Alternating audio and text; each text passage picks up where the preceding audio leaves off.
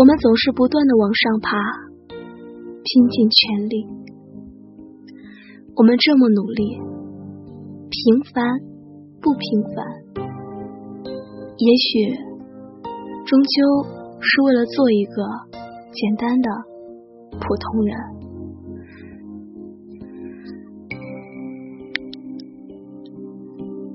亲爱的听众朋友们，您现在收听的是月光浮语网络电台。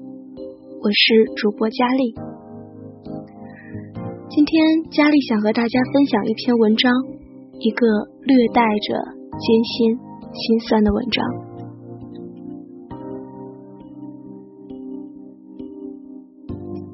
我们这么努力，也不过是为了成为一个普通人。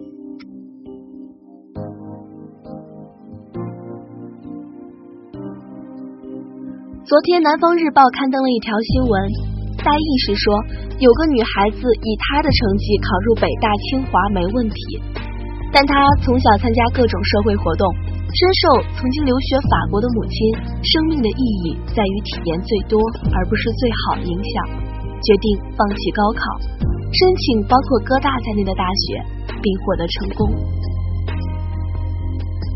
新闻下面附上了一张那个女孩子的照片。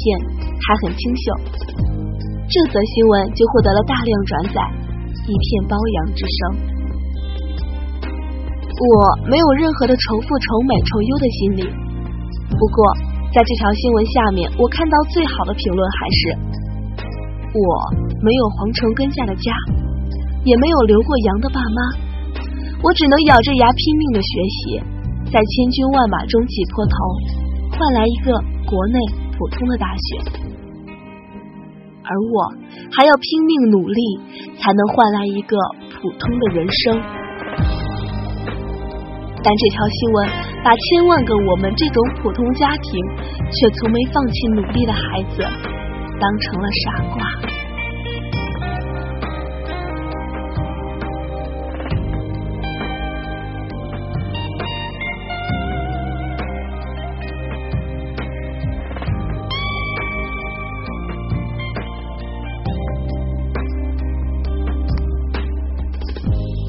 在上海，复旦附中今年参加高考的不足一百人，因为还有四百人不是保送就是出国。至于神一样的上外附中，今年参考人数仅为十人。在北京，人大附中一直流传着一句话：平时不努力，长大上隔壁。高中时老师总喜欢教育学生，高考就是穿过千军万马去挤独木桥。挤不过的人就掉下去了。高考确实是独木桥，不过这座独木桥早就沦为了平民阶层的生存法则，贵族们早就去玩别的游戏了。高考分数发布之后，又会是几家欢喜几家愁，又会是九百万个家庭的新一轮的志愿忧虑。而在人家毕业旅行是欧洲、美洲还是大洋洲的纠结面前。这一切都显得是那样的单薄无力。我们这群人接受着最基础、最基本的教育，走在最多人走的那条路上，却一直妄想着和这条路上的绝大多数人不一样，所以经常走着走着就到了岔路上。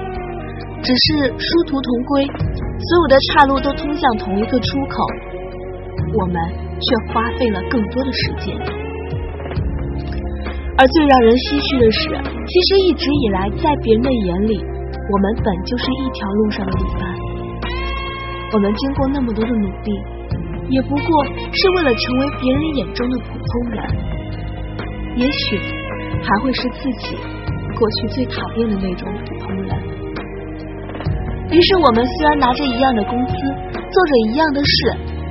有些人可以欣然自得的取悦老板，我们的幸福感却总是来源于某一句突然浮现在脑海的歌词，某一句突然触到泪点的对白，和深夜电话那头的那个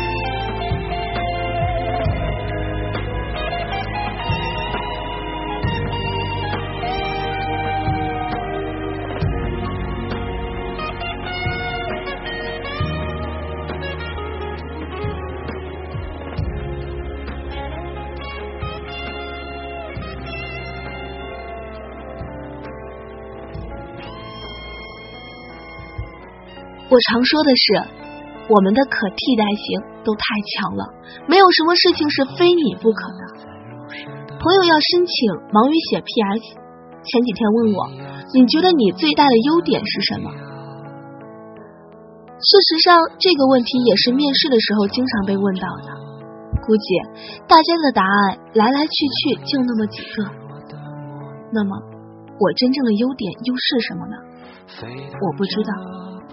更准确的是，即使真的能够找到一项技能或者特质被我当成优点的话，很大的可能是下一秒我就又发现这点上比我更强悍的人。那这个。还算是我的优点吗？我们能够真正找到强过这个世上至少百分之七十的人的东西吗？我真的不知道。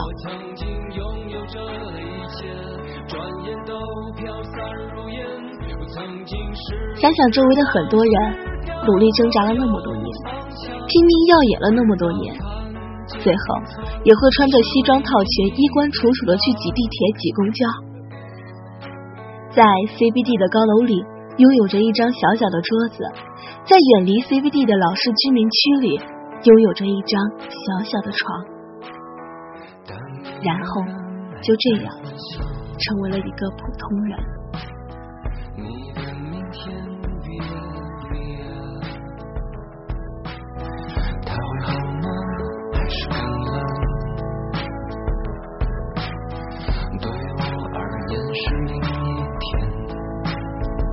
感谢耳朵们收听今天的节目，我是主播佳丽，月光浮语网络电台。喜欢我们节目的耳朵们可以关注电台，随时随地的收听电台节目，或者是通过添加听友群三六五零四五九六七和我们取得互动。我们下期节目再见。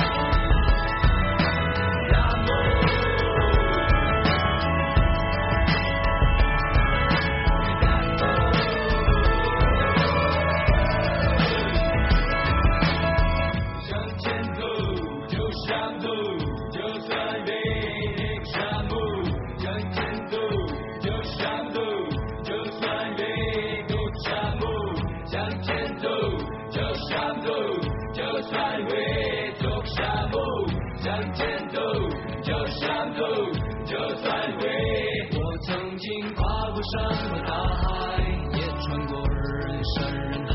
我曾经拥有着一切，转眼都飘散如烟。我曾经失落失望失掉所有方向，直到看见平凡才是唯一的答案。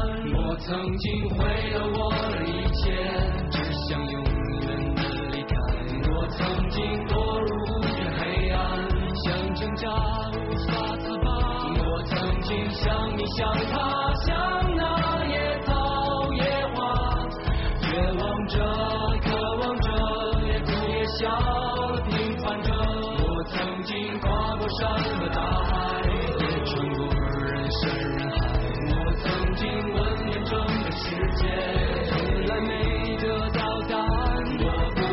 想你，想他，想到野草、野花，冥冥中这是我唯一要走的路啊。时间不怨如此这般，明天已在眼前，风吹过的。